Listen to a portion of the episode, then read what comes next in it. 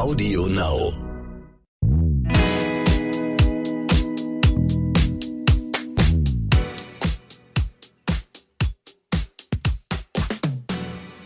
Hallo und herzlich willkommen zu So bin ich eben, der Psychologie-Podcast mit Stefanie Stahl, der Bestseller-Autorin. Merkst du, dass ich da auch nochmal hinkommen will? Darum sage ich das immer so. so mantramäßig. Und Lukas Klaschinski, dem Masterpsychologen. Hm, noch. Ich arbeite gerade an was Größerem. Mal gucken. Deine Doktorarbeit? Nein, auf gar keinen Fall. Würde ich nicht machen. Okay. Aus Gründen. Aus Gründen. Zu viel Arbeit. Ja. Und wir reden heute über Kontrolle bzw. Kontrollverlust. Eigentlich ist ja Kontrolle positiv belegt. Also wenn ich darüber nachdenke, die Kontrolle zu haben, ist das was Schönes oder die Kontrolle behalten in sehr, sehr emotionalen Situationen, besonders in Streitsituationen. Aber wie bei allen Sachen kann es da auch ein zu viel geben. Dann kann daraus Kontrollzwang werden, der zum Beispiel Beziehungen belastet oder das eigene Leben. Und wir wollen uns heute näher mit dem Thema beschäftigen und auch damit, was wir gegen das Gefühl des Kontrollverlustes unternehmen können, weil das wollen wir ja eigentlich immer vermeiden, dieses Gefühl, die Kontrolle zu verlieren. Das ist unangenehm. Also Kontrolle ist eins unserer absolut mit höchsten Grundbedürfnisse, also neben Bindung und äh, Selbstwert. Und eigentlich, ich sage immer, it's all about control. Uh, wir haben ganz, ganz starke äh, Kontrollmotive, weil Kontrolle ist ja immer die Antwort auf Angst. Ja. ja. Beziehungsweise Angst resultiert immer aus einem Mangel an Kontrolle in mm. irgendeinem Bereich. Darum habe ich auch so eine Angst vor dem Tod, weil das ist das Einzige, was ich gefühlt nicht kontrollieren kann. Genau. Dagegen kann man aber wenig machen, oder? Hast du da einen schnellen Tipp für mich? Nö, ich bin ja, ja auch zu denen, die dafür so Angst haben, wenn ich den hätte. Widmen wir uns den Ängsten der anderen, dann brauchen wir unsere eigenen nicht genau. spüren. Ihr könnt uns ja schreiben an so bin ich im at randomhouse.de. Und das hat der Mike getan. Mike ist 29 und äh, das Ganze steht unter der Überschrift, mit der sich, glaube ich, viele Männer identifizieren können. Sie will mich kontrollieren. Merkst du, wie meine Stimme so ein bisschen anders wird, so ein bisschen so auf Widerstand? Mhm. Ich bin mit meiner Freundin seit drei Jahren zusammen und es geht uns eigentlich gut. Nur neigt sie dazu, mich immer kontrollieren zu wollen und das belastet unsere Beziehung zunehmend. Ich habe das Gefühl, dass sich diese Tendenz im letzten Jahr nochmal verstärkt hat. Es geht bei Kleinigkeiten los, zum Beispiel bei der Frage, ob ich die Geschirrspülmaschine richtig eingeräumt habe. Wie kann man die verdammt nochmal falsch einräumen? Ähm, schlimm wird es, wenn ich zum Beispiel später als gedacht nach Hause komme oder mal streckenweise nicht erreichbar bin. Dann finde ich schon mal zehn Anrufe von ihr und ich muss mich dann erklären. Ich habe sie auch schon erwischt, als sie in meinem Handy herumschnüffeln wollte. Ich bin ihr komplett treu und auch sonst ziemlich zuverlässig. Das Gefühl, ständig Rechenschaft ablegen zu müssen, verletzt mich und engt mich ein. Was kann ich tun, um ihr die Angst zu nehmen und mir wieder meinen Freiraum zu verschaffen? Ja, das ist halt so ein äh, zweischneidiges Schwert, wo ich denke, irgendwie, wo vielleicht beide so ihre Anteile haben. Ähm, und am besten kann man ja immer das verändern, was in der eigenen Hand liegt. Ich würde Mike auf jeden Fall den Tipp geben wollen, ähm, daraus keine Machtkampffrage zu machen. Weil sowas kann sich so schnell so hochschaukeln. Mhm. Und man wird immer allergischer, der Mike wird dann immer allergischer. Also wenn er doch weiß, dass äh, seine Freundin erhöhtes Sicherheitsbedürfnis hat, das ist ja ein anderes Wording für, für Kontrolle. Kontrolle ist ja auch Sicherheit. Mhm. Ähm, Nervt dann, aber tierisch. Ja, du bist ja schon wieder so voll unprofessionell mit Mike jetzt identifiziert. Ich wird schon, sehe schon, das wird eine sehr schwierige Folge diesmal hier. Ähm, auf jeden Fall, wenn seine Freundin doch ein erhöhtes Sicherheitsbedürfnis hat, mhm. finde ich, kann er ihr doch einfach in manchen Punkten auch entgegenkommen. Zum Beispiel finde ich jetzt, wenn ich das lese, wenn er zu spät kommt, dann soll er sich doch melden. Ich, ich will das auch nicht. Also ich finde das auch unangenehm. Ne? Also da äh, meldet man sich kurz und sagt, hey, ich komme so und so viel zu spät ungefähr. Dann weiß sie auch Bescheid. Ähm, so Sachen, finde ich, sind absolut vermeidbar, was die Geschirrspülmaschine betrifft. Äh, würde ich ihm den Rat zur Gelassenheit geben, kann er auch durchwinken. Ja, okay. Ja, also Zeig mir doch mal, wie räumt man die denn richtig ein? Und das muss ich jetzt ein paar Mal sehen über Monate, dann kann ich das anhand deines guten Beispiels lernen. Ja, das ist nämlich auch ein guter Ansatz. Äh, das ist nämlich Humor. Wenn du noch ein bisschen lustiger von der Stimme her sagen würdest, der mhm. Mike, ne? Ja. Oder der Lukas, der sich ja sowas von angetriggert fühlt, ey. Überhaupt nicht. äh, genau, Humor ist auch eine gute Maßnahme. Und ähm, dann wäre es natürlich auch klasse, er würde einfach mit ihr mal drüber sprechen und fragen, welche Ängste eigentlich dahinter stecken und äh, inwieweit er das eigentlich verdient hat. Was er denn nun wirklich dazu beigetragen hat, äh, dass sie so misstrauisch ist, beziehungsweise ob das nicht einfach ein Thema ist, was gar nicht zu ihm gehört, sondern irgendwo anders hin in ihrem Leben. Ne? Also ich würde das auf jeden Fall mal thematisieren und ja. dann immer, wenn es aufkommt, ist auch eine schöne, vor allen Dingen nachdem man es auch nochmal auf einer auf eine Metaebene gebracht hat und sie also Bescheid weiß, nochmal deutlich, ey, das ist für mich ein schwieriges Thema, wenn du, wenn ich mich immer so kontrolliert fühle und die auch wirklich mal zuhört, wirklich zuhört, um daran auch nochmal zu überprüfen, kann es sein, äh, dass ich vielleicht schon auch aus der Dynamik heraus immer bockiger werde und vielleicht auch Selbstverständlichkeiten äh, verweigere, wie zum Beispiel anzurufen, wenn ich zu spät komme oder so, oder eine Text zu schreiben, ja. Ähm, also auch wirklich nochmal bei sich guckt, ihr nochmal richtig zuhört und wenn sie es dann geklärt haben und sie wird das ja wahrscheinlich jetzt nicht sofort abstellen können, dann ist auch schön, wenn man einfach ein paar Antwortstrategien hat. Ich bin ja immer ein großer Freund von Antwortstrategien, weil dann muss man sich nicht jedes Mal was Neues einfallen lassen, mhm. sondern Antwortstrategien sind wie so vorgefertigte Antworten, die man immer auf Tasche hat. Und so eine könnte zum Beispiel sein, dass er dann sagt zu ihr, ich nehme deine Sorge wahr, aber du kannst mir auch gern vertrauen. Ne? Einfach ja. als Antwort. Ich kann ja immer abspulen. Ne? Ich nehme deine Sorge wahr, mhm. aber du kannst mir auch gern vertrauen. Oder auch so ein bisschen lustig, Kontrolle ist gut, Vertrauen ist besser. Ne? Also, dass man einfach so ein paar Texte drauf hat. Wo, einfach direkt antworten, wenn sie irgendwie. Wo er sie dann auch, das ist dann ja wie, das ist dann ja auch wie so ein äh, wie so eine Konditionierung. Immer wenn sie das hört, kann sie sich vielleicht auch ein bisschen von sich selbst distanzieren und dann manchmal auch selber lachen. Das mhm. wäre dann der beste Fall. Ja, ich glaube, dafür ist der Vorschritt, den du gesagt hast, sehr, sehr wichtig, dass man eine gemeinsame Erlebniswelt schafft und einmal darüber geredet hat und sich in diesem Reden miteinander verbunden hat und weiß, der andere will einem nichts Böses. Ne? Ihr Muster läuft ja ab und sie will ja nichts Böses, sondern sie möchte eigentlich die Beziehung mit Mike halten, hat Angst um den Verlust der Beziehung und deswegen gerät sie in ihre Muster, weil sie das vielleicht in der Vergangenheit mal erlebt hat. Und ähm, Mike geht vielleicht in der Abwehrstrategie, weil es ihn nervt oder was auch immer passiert. Aber zu wissen, dass der andere einem mit seinem Verhalten eigentlich nichts Schlechtes will. Und dann passt auch wieder so eine Humorebene, weil sonst kann es schnell in so eine Negativität kommen. So, wenn ich mit Humor auf etwas reagiere, wo der andere gar nicht weiß, er hat mich eigentlich tief verstanden, aber Humor ist hier unser Tool, unser Hilfsmittel, damit wir beide leichter mit der Situation umgehen können. Mhm. Und der schönste Spruch zur Liebe, den ich je gehört habe, war, was ist Liebe? Den anderen sehen, wie er ist, ohne ihn verändern zu wollen. Mhm. Das ist, finde ich, das Schwerste, was es gibt. Genau, und das würde für Maika äh, bedeuten, dass er versucht, irgendwie auch eine Empathie für seine Freundin aufzubringen ne, dass sie eben dieses hohe Sicherheitsmotiv hat.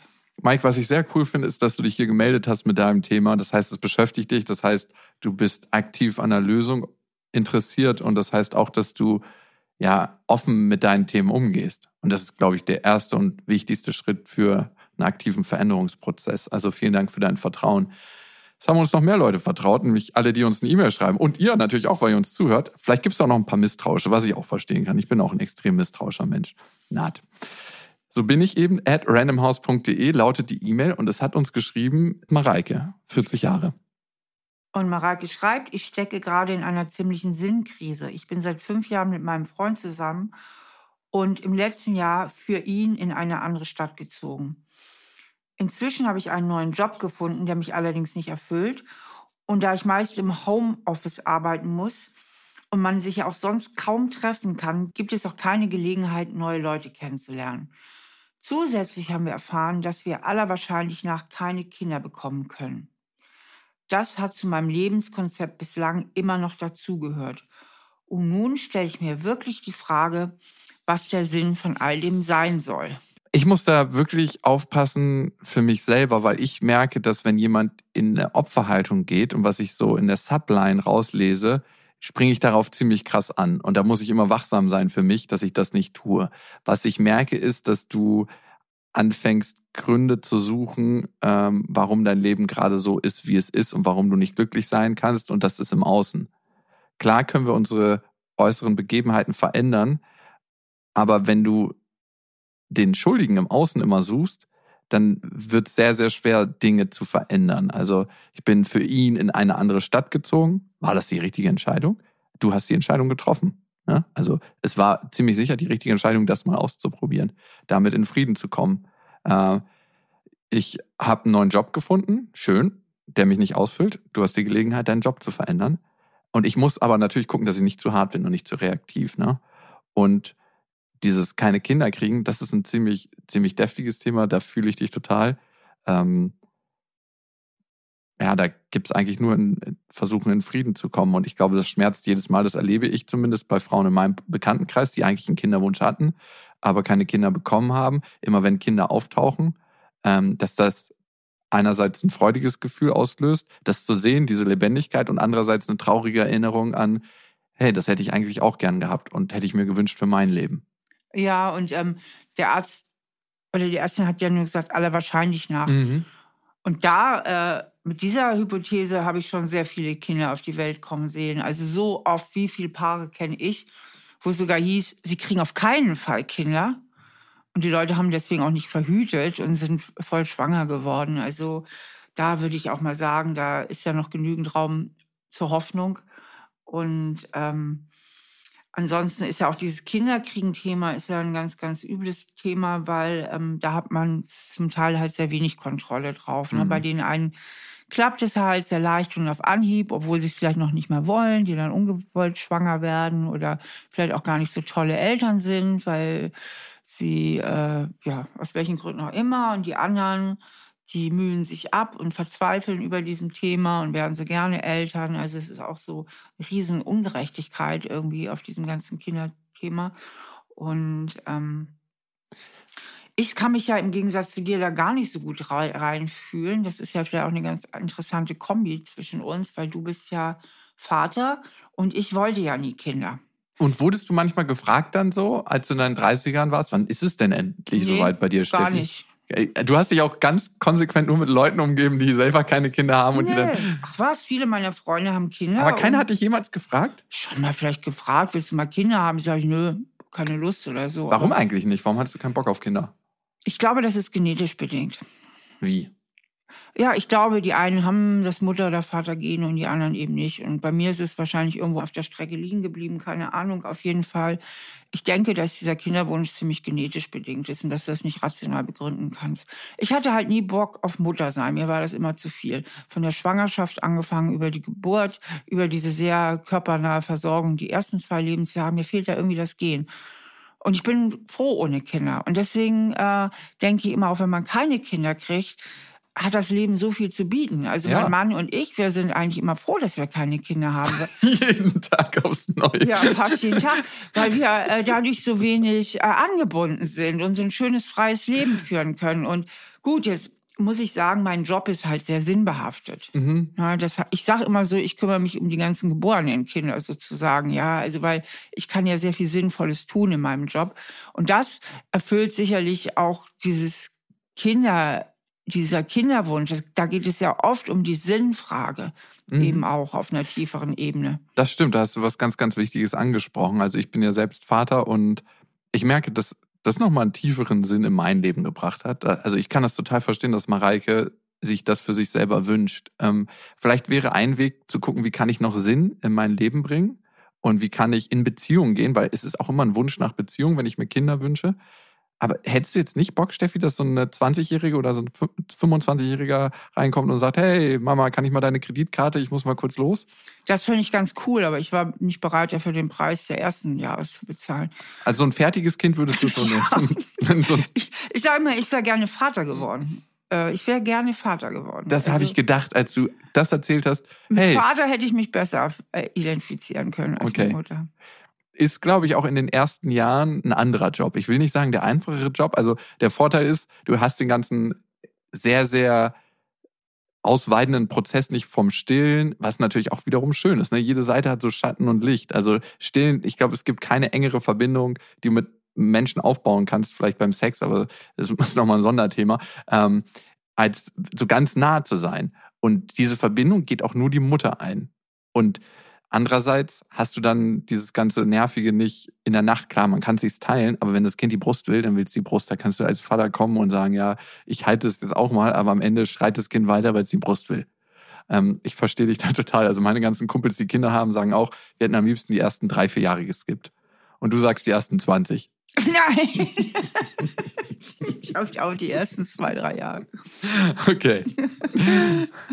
ähm, also Mareike, vielleicht für dich, welche Jobs könnte es für dich geben, die sinnstiftender sind? Vielleicht gibt es auch ein Ehrenamt, das sagt sich immer so, aber ich habe letztens mit Thomas Mittelhoff ein langes Gespräch geführt. Er war ja von Karstadt Quelle Top-Manager, der in den teuersten Hotels gewohnt hat. Und er hat irgendwann in seiner Haftstrafe eine Auflage bekommen und hat sich in einem Werk für behinderte Menschen eingesetzt und dort gearbeitet. Und dann denkt man so, ja, ja, der Mittelhoff hat da seine Zeit abgerissen und dann ist er wieder nach Hause. Aber er hat gesagt, das hat wirklich bei ihm Switch gemacht. Das hat einen Schalter umgelegt, dass er das Leben anders sehen konnte und dankbarer werden konnte im Leben durch die Zusammenarbeit mit diesen Menschen. Und das hast habe ich zumindest gemerkt, dass das auch wirklich stimmt. Das war nicht so ein, jemand, der sich reinwaschen will und sagt, hey, ich habe mein Leben verändert, ich fliege jetzt nicht mehr überall mit dem Helikopter hin, sondern ich glaube ihm das.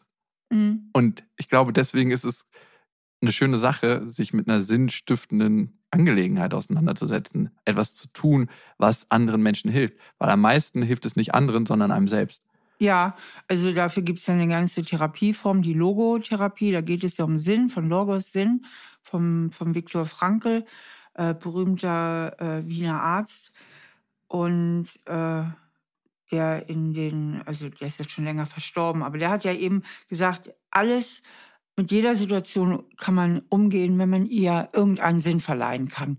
Mhm. Und äh, dieses Sinnstiftende, das ist das, was wir unbedingt brauchen. Und ich glaube, mit den Kindern, das ist schon wahr, dass da auch die Brücke über den Sinn gemacht werden kann. Und das machen wir eigentlich mit allen Situationen schon automatisch, außer mit einer Situation, in der Situation, in der Mareike gerade steckt, nämlich mit Krisen. Und Krisen haben auch einen Sinn, weil sie bringen Veränderungsprozesse hervor. Sie schaffen immer eigentlich einen Leidensdruck. Ich bin nicht zufrieden mit meinem Job. Darum möchte ich mich verändern. Und wenn der Leidensdruck so stark ist, dann wird auch der Motor stark sein, eine Veränderung herbeizuführen. Das heißt, Krisen sind eigentlich immer nur der Wandel in eine Veränderung, wenn wir sie so wahrnehmen. Das sagt sich in der Theorie ziemlich leicht, bis ich, das, bis ich selbst das nächste Mal wieder in der Krise stecke. okay, dann werden wir das hier thematisieren. Auf alle Fälle. Kommen wir zu Michelle. Michelle hat uns geschrieben. Michelle ist 30 Jahre. Sie hat uns natürlich über die E-Mail kontaktiert. So bin ich eben at randomhouse.de. Sie schreibt, ich bin seit knapp vier Jahren mit meinem Partner 39 zusammen und wir wohnen zusammen, verstehen uns sehr gut, lieben uns und möchten unser Leben miteinander verbringen. Doch mein Freund ist krank. Er leidet seit seiner Jugend mal mehr, mal weniger unter einer Zwangsstörung, einem Waschzwang. Ich wusste davon, bevor wir zusammengekommen sind und habe mich trotzdem für ihn entschieden. Ich dachte damals noch, dass er gesund werden würde. Doch leider ist es nicht so. Während unserer Beziehung hat er einige Monate lang eine ambulante Therapie gemacht, die jedoch kaum Verbesserung gebracht hat. Er nimmt Antidepressiva und er spricht gelegentlich mit einem Freund, der früher ähnliche Probleme hatte, über seine Thematik. Doch auch das hilft nicht. Ich habe mehrfach versucht, ihn wieder zu einer Therapie gegebenenfalls auch stationär zu überreden, doch er schafft es nicht. Mein Problem ist, dass es mich mittlerweile wahnsinnig nervt. Mich nerven die zahllosen Kleinigkeiten, mit denen sein Zwang unser Alltag von früh bis spät beeinflusst. Mich nervt, wenn seine Anspannung auf mich übergeht. Mich nervt, dass er so wenig tut, um gesund zu werden. Manchmal fühle ich mich auch schlecht, weil ich genervt bin. Schließlich leidet mein Freund selbst am meisten unter seiner Krankheit. Wie kann ich ihm helfen? Wie kann ich mit meinen Gefühlen umgehen? Und wie komme ich aus diesem Genervtsein raus? Jo, also das mit den Zwängen, das ist schon eine krasse Sache, weil Zwangserkrankungen wahnsinnig hartnäckig sind. Mhm. Und das liegt in der Natur der Sache. Also jede Zwangserkrankung hat den tiefer liegenden psychologischen Sinn, äh, Kontrolle zu halten. Ja, also bei, der, bei dem Waschzwang ist es ja so, dass die Betroffenen überwärtige Ängste haben vor Keimen und Ansteckung. Es wird jetzt natürlich schön in Corona verstärkt. Das ist natürlich super für alle Zwangserkrankten jetzt Corona, weil das setzt noch einen oben drauf. Und die Zwangshandlung, die bringt ja immer so eine kurzfristige Erleichterung. Ne? Also in dem Moment, wo ich mir die Hände wasche, bin ich für diesen Moment erleichtert, bis die Angst natürlich ganz schnell wieder nach vorne kommt und äh, schon wieder die nächste Ansteckungsgefahr mhm. lauert. Und wollte man jetzt diese Zwangs Handlungen loswerden, müsste man genau das aufgeben, was sie eigentlich konstituiert, was die, was die Erkrankung eigentlich ausmacht, nämlich der Wunsch nach Kontrolle. Und genau diese Kontrolle aufzugeben, das ist dann ja die Herausforderung. Das werden, wird ja auch in Verhaltenstherapien mit den Zwangserkrankten geübt, eben in kleinen Schritten diese Kontrolle sein zu lassen und es auszuhalten und zu merken, ich kann es aushalten und es passiert nichts Schlimmes. So. Und Zwangserkrankungen sind äh, von der Genese, man geht von einer genetischen Veranlagung plus dann eventuell eben noch gewisse äh, auslösende Reize, ne? Auslösende Ereignisse in der Kindheit und so weiter hab oder ich, wo auch immer. Habe ich ein krasses Beispiel by the way für ein Kumpel von mir hat seine tote Mutter gefunden und hat die angefasst und seitdem hat er einen Waschzwang. Okay, krass. Ja, dann ist das ein Trauma. Ja. ja okay. Ähm, und Zwangserkrankungen sind auf jeden Fall nicht leicht zu behandeln und müssen eigentlich stationär behandelt werden, also psychosomatische Klinik. Und man kommt alleine nicht da raus. Mhm. Und deswegen ist es für die Angehörigen auch immer schlecht oder nicht gut, wenn sie sagen, äh, du schaffst das oder reißt dich mal zusammen oder es ist doch alles total irrational und denk doch mal nach. Das ist eben kontraproduktiv. So. Und jetzt komme ich äh, zu Michelle. Ich kann die Michelle total gut verstehen. Mich wird das endlos nerven. Mhm. Also ich könnte mit so jemandem gar nicht zusammen sein, muss ich sagen. Also ich hatte da ehrlich gesagt keinen Bock drauf. Also mir wäre das zu krass, äh, weil es wirklich, es hält so den Alltag auf. Äh, Tipp an Sie, auf jeden Fall sich nicht rein verstricken lassen. Das wird auch immer gesagt, für Angehörige an Zwangserkrankungen, macht die Sache nicht mit, äh, weil viele Zwangserkrankte wickeln, also ziehen das Umfeld mit rein. Mhm. Das heißt, ich, äh, Kinder, da müssen die 15 Teddybärs müssen genau in der Reihenfolge alle geordnet werden, sonst können sie nicht einschlafen. Und je mehr äh, die Eltern das eben mitmachen, desto mehr verstärken sie auch das Symptom. Also auf jeden Fall sollte man das Symptom nicht verstärken, indem man mitmacht.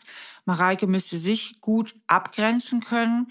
Und das finde ich halt schwierig, weil wenn man in einer Beziehung lebt und man ist jetzt verabredet, man möchte irgendwo hin und dann muss der andere sich noch 30 Mal die Hände waschen. Das nervt natürlich würde mich ehrlich fragen an Michelles Stelle, ob ich äh, auf die Beziehung wirklich Lust habe auf die Dauer, äh, weil sie schreibt ja auch, ähm, dass er sich weigert, tatsächlich nochmal sich stationär behandeln zu lassen.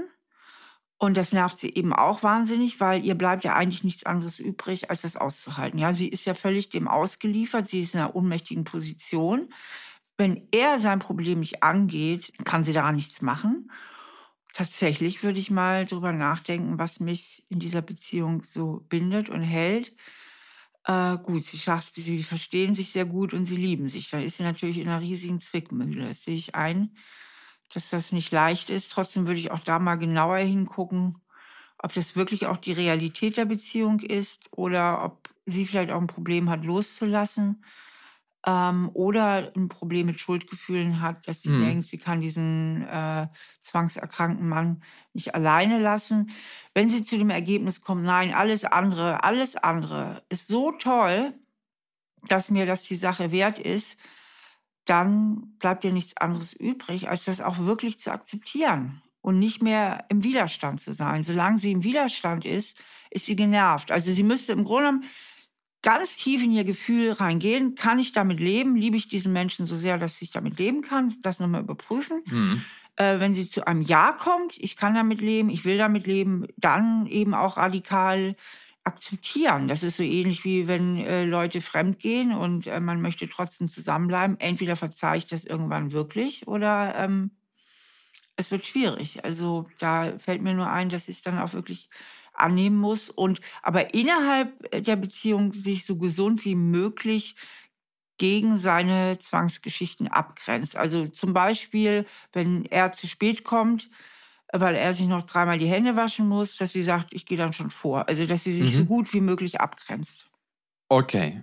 Klar, und in ihm dann auch einen Handlungsdruck erzeugt. Ne? Je mehr sie mitgeht, desto genau. mehr äh, braucht er sich ja nicht verändern, hat er auch ja. keinen Anstoß für seine Veränderung es kann auch ein anderes Mittel sein, zu gucken, wie fühlst du dich damit, geht es irgendwann nicht mehr und ihm dann nochmal eine Chance geben und zu sagen, hey, äh, für mich gibt es diese zwei Wege. Entweder du gibst dich in eine stationäre Behandlung rein oder unser Weg endet hier. Und das nicht, weil ich dich nicht liebe, sondern weil ich für uns eine gemeinsame, gute Zukunft will.